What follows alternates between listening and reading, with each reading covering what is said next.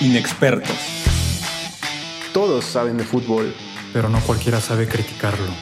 Somos simplemente Rodrigo Sánchez. André. José, Rodrigo. Brad Y Jalim. ¡Comenzamos!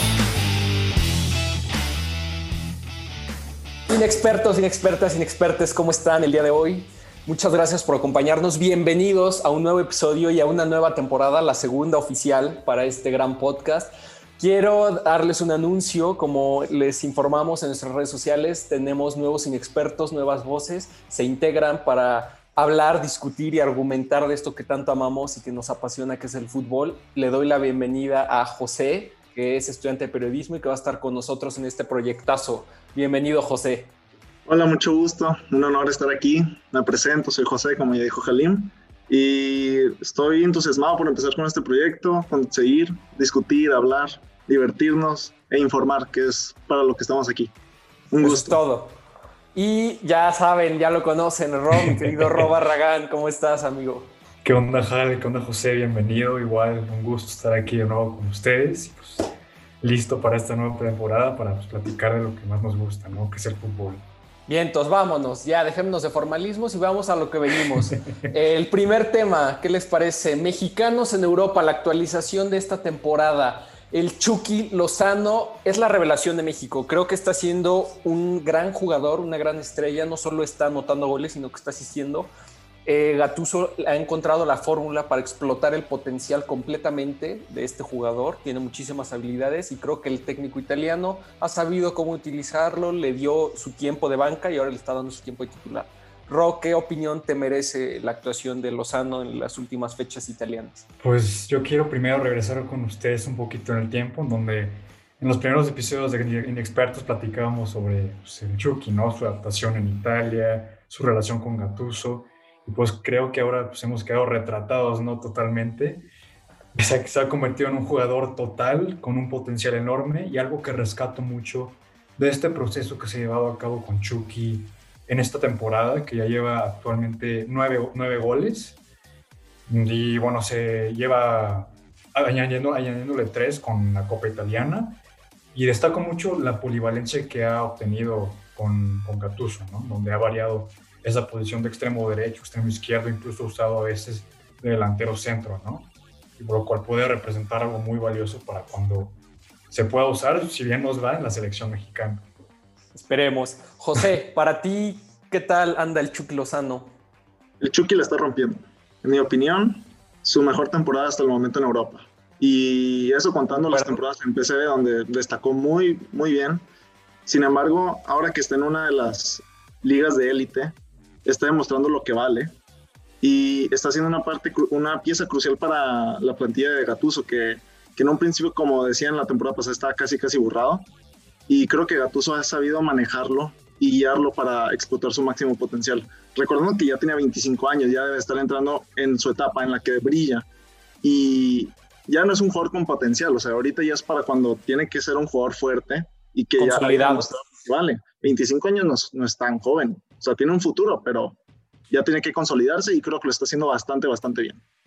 Claro, sí, y saben qué, yo creo que está muy bien que tengamos un jugadorazo como es el Chucky Lozano, y aquí voy a traer a la mesa un tema como es la rivalidad México-Estados Unidos. Actualmente sí Estados Unidos puede que tenga más jugadores y en mejores equipos que, que mexicanos en Europa, sin embargo no encuentro un jugador salvo Weston McKinney de la Juventus, que sea verdaderamente una superestrella del fútbol europeo.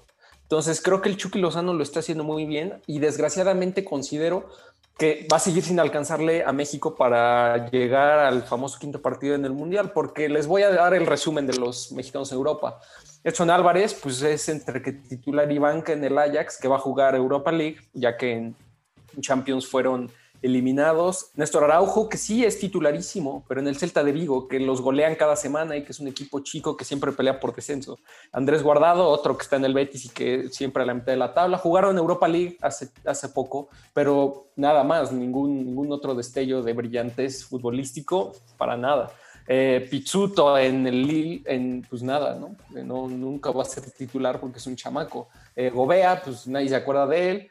Y eh, Tecatito que la sigue rompiendo en Portugal, pero que jamás se atrevió, o no sé si no se atrevió o no quiso dar ese brinco a algún equipo de mayor relevancia futbolística en Europa, ¿no? Se quedó en el Porto y sí la rompe, anota, asiste, pero pues no pasa de ahí el Tecatito y ya lo hemos tenido en mundiales anteriores y no nos ha dado tampoco algo extra como lo hace en Portugal. Entonces, ¿ustedes creen que sí alcanza con el Chucky Lozano, con estos jugadores que les acabo de mencionar que son lo mejorcito que tenemos en Europa? Yo la verdad creo que no va a alcanzar. Este, bueno, en mi opinión creo que eh, estoy, difiero un poco. O sea, creo que México tiene con qué. Este, hace falta llevar los procesos bien y formar a los jugadores en Europa, porque si, si se siguen formando estos jugadores y salen a los 23, 24 años, casos como Sebastián Córdoba, como Jorge Sánchez, que son los que más están sonando para ir a Europa, para ir a Europa pero ya están en sus 23 años, es muy difícil que den el brinco y que, y que den un brinco de nivel del que esperamos nosotros como México. Sin embargo, hay jugadores como Gerardo Arteaga que en el game jugó los 90 minutos este fin de semana en un empate a cero, jugó los 90 minutos, pero poco a poco va ganando su, su, lugar en el equipo y va tomando importancia. Igual el caso de Pisuto creo que es uno un poco más especial porque el Lille está peleando la liga y claro, tiene 18 años, no podemos esperar que ya sea titular, tiene 18 años. Pero al igual también hay cinco, otros cuatro mediocampistas que le están tomando lugar, que ya tienen mucha más experiencia en Europa. Pero Pisuto a mí es uno de los prospectos que más me emociona y de los que más tengo este, pasión por él. O sea, creo que él sí tiene un gran futuro en Europa. Ro. Yo a esa lista que acabas de mencionar añadiría un nombre que es el de Diego Laines. Este, Ni me acordaba, así te la pongo. espera, espera, espera, No, no, no. ¿Y sabes qué? ¿Sabes qué, tenemos que.? Ah, bueno, pero él está lesionado. Él ya lo borramos de este año, pobrecito. No, pobres de nosotros para las eliminatorias. Pero, ¿sabes, qué también hace que, aunado a lo que dice José, que ya están viejos, por así decirlo, para irse a Europa? Que, México, los equipos mexicanos creen que tenemos joyas, que tenemos Messi y Cristiano Ronaldo y los quieren vender a una cantidad tan estúpidamente cara que jamás se van a ir. ¿Estás de acuerdo? Entonces, no, no podemos esperar que se, o sea, Guillermo Ochoa se fue al Ajaxio con una reducción de salario del 70, casi 80% del que, de lo que ganaba en América por el sueño europeo. Entonces, no nada más es la edad y que los equipos vendan caros, sino que el mexicano, el jugador mexicano esté dispuesto a arriesgarse a ganar poco y a casi ni jugar por el sueño europeo. Entonces, claro, los jugadores de, esta, de la Liga Mexicana están muy mimados económicamente. Sí, claro. A comparación de otros países como sudamericanos, donde el brinco Europa es el sueño, es el máximo sueño, económicamente y futbolísticamente hablando, es lo que un jugador sudamericano sueña. Sin embargo, aquí, en términos económicos, hasta les conviene mejor, les conviene más estar aquí. O sea, está mejor quedarse aquí en un equipo como Monterrey Tigres, donde les van a pagar el doble. Gano bien, juego titular y me convocan a selección a Copa Oro, donde se gana bien fácil, ¿no? Claro. Entonces, esa es la dinámica del jugador mexicano. Pero perdón, Ro, te interrumpí con Laines, perdóname. No, y lo, ah, bueno, iba, iba, también a añadir un poquito que es un síndrome que está actualmente como que entra la cultura mexicana también, ¿no? Voy a poner un ejemplo, un equipo, no sé, Pumas, Chivas, el que sea, el que sea que se te ocurra, entra un jugador de la sub-20 porque se lesionó nuestro delantero centro titular. Entra, mete un gol, ah, ya. Y lo inflan. Exacto, no, está para Europa, no sé qué. Sí, no. Y esto es algo que pasa regularmente, ¿no? Y tenemos que combatir eso. O sea, oye, permitir eso un crecimiento más, más orgánico, más, más, más tranquilo, más, Oye, pues. Sin presión. Sí, exacto, los pies en la tierra.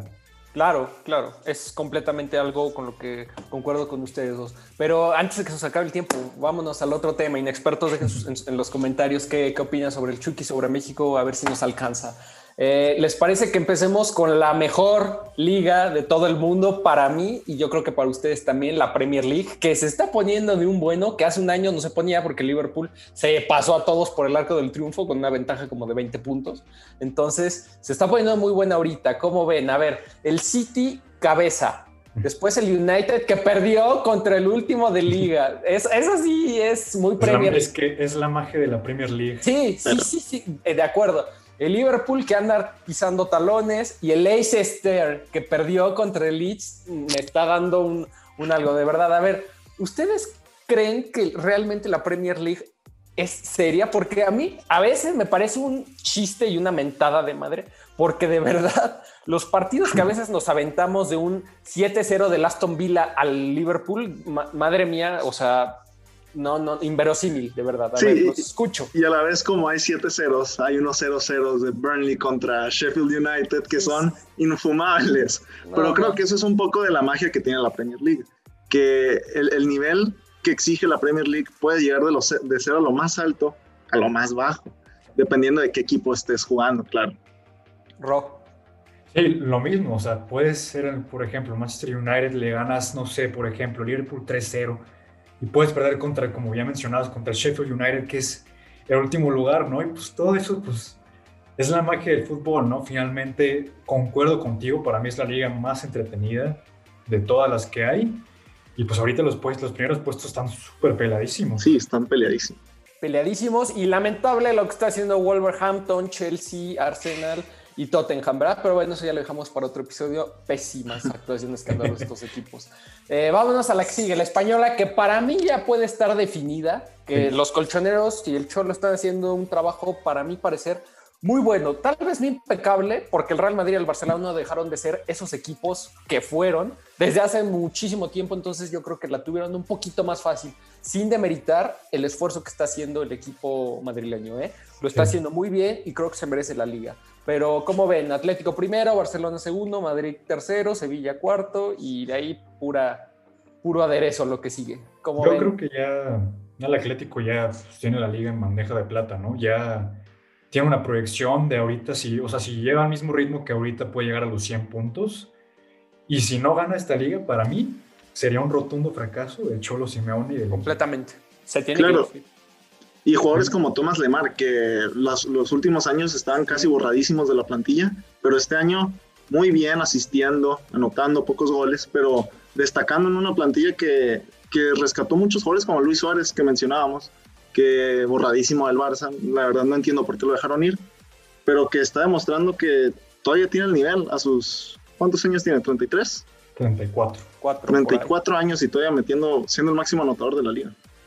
Sí, sin duda. Y además, esto es lo que el reflejo de un trabajo y de un proyecto a largo plazo. Cholo Simeone va a ser ya 10 años de entrenador colchonero, dos finales de Champions League, una Europa League, una liga y no sé cuántas copas y supercopas. Entonces, es, es un trabajo que está dando frutos hasta ahora. Un equipo que a veces creíamos que pues, siempre eliminados en cuartos, en octavos, en semis, pero ahí está y siempre está ahí trabajando y no están corriendo al técnico a la primera de cambio, ¿me explico? Creo Ajá, que es, con un, es- es un reflejo muy bueno de lo, del trabajo a largo Y que el plazo. proyecto todavía tiene futuro con jugadores como Joao Félix, Sí, como jóvenes. Marcos Llorente, Exacto, como- exacto.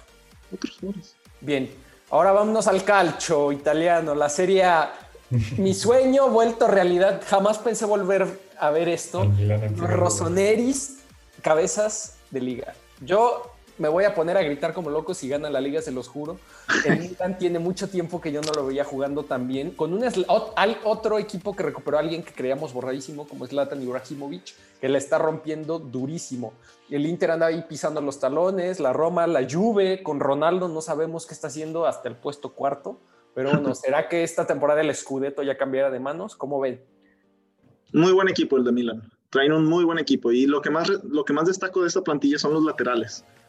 De David Calabria y Teo Hernández están haciendo un magnífico trabajo por los laterales. Tienen una proyección muy, muy buena. Se van al ataque y regresan a defender muy bien. Muy, pocos, muy pocas parejas de laterales tienen, hacen tan buen trabajo como ellos. O sea, si las comparo con alguien, sería como, como Alexander Arnold y, y Robertson de Liverpool. Están haciendo muy bien. También Rafael Leao, ¿no? Creo que está siendo un Rafael jugador Leao, bas- bastante versátil, que no nada más te puede jugar de, de punta, sino que lo mandas por, al- por los costados a volantear y te hace un trabajo perfecto. Eh, Claro. en, en cara, se desmarca, o sea, creo que es un equipazo. Claro, y- Y. Zlatan, Zlatan que, que está liderando el equipo de una manera fantástica. Y con la incorporación de Mandzukic, que va a traer Sí. más experiencia a la plantilla. Jugadores como, Sí. como él pueden ayudar mucho a la plantilla. Sí, a mí por- en lo personal ese fichaje se me hace, o sea, Top. increíble, top, sí, exacto, para combinar pues, la balanza, ¿no? Experiencia en juventud, que pues es lo que tiene el Milan. Hace unos años pues era pura pues eran puros vejetes, ¿no? que nadie ubicaba, pero Puro es increíble. cascajo. Sí, exacto, es increíble cómo el equipo se ha transformado. De, te digo, bueno, hace unos 6, 5 años estaba en puestos casi de, de descenso y pues ahora Y ni Algo tan no- lejos. sí. sí Hace exacto, dos años estaba borradísimo de Europa. Exacto. Bien. Y ahora en primer lugar. Exacto. Ahora vámonos a Alemania. Bueno, creo que la historia de todos los años, Brad seguro está feliz, como todos los años. El Bayern lleva una ventaja insuperable y prácticamente van a ser campeones, como todos los años.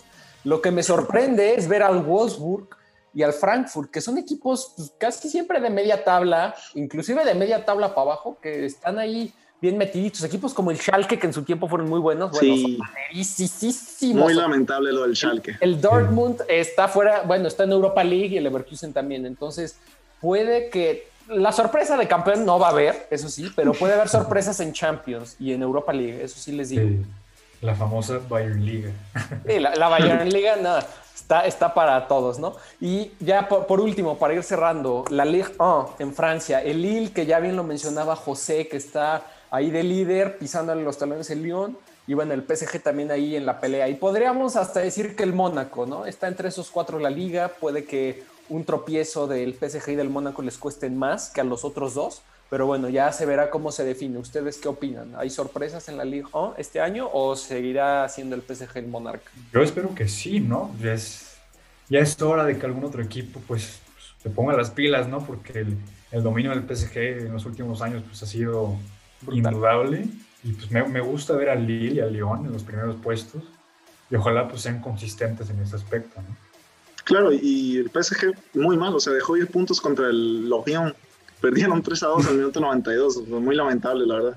No, Y, no, pero risa. sin quitarle, sin quitarle mérito al, al Lille, que está haciendo un, magni- un magnífico trabajo, que al, al principio de la temporada dejaron ir al director deportivo Mm. y se especuló mucho que podrían llegar problemas, pero el director técnico lo ha mantenido a flote de una manera muy buena. Sí. Sí, muy interesante el, panor- el panorama general de pues, todas las ligas, ¿no? Sí. Pero bueno, inexpertos, pues hemos llegado al final de nuestro podcast. Les agradecemos mucho por escucharnos. No olviden checarnos en nuestras redes sociales, comenten, denle like, lo que sea. Muchas gracias y nos vemos en el siguiente podcast. Hasta luego. Nos vemos. Adiós.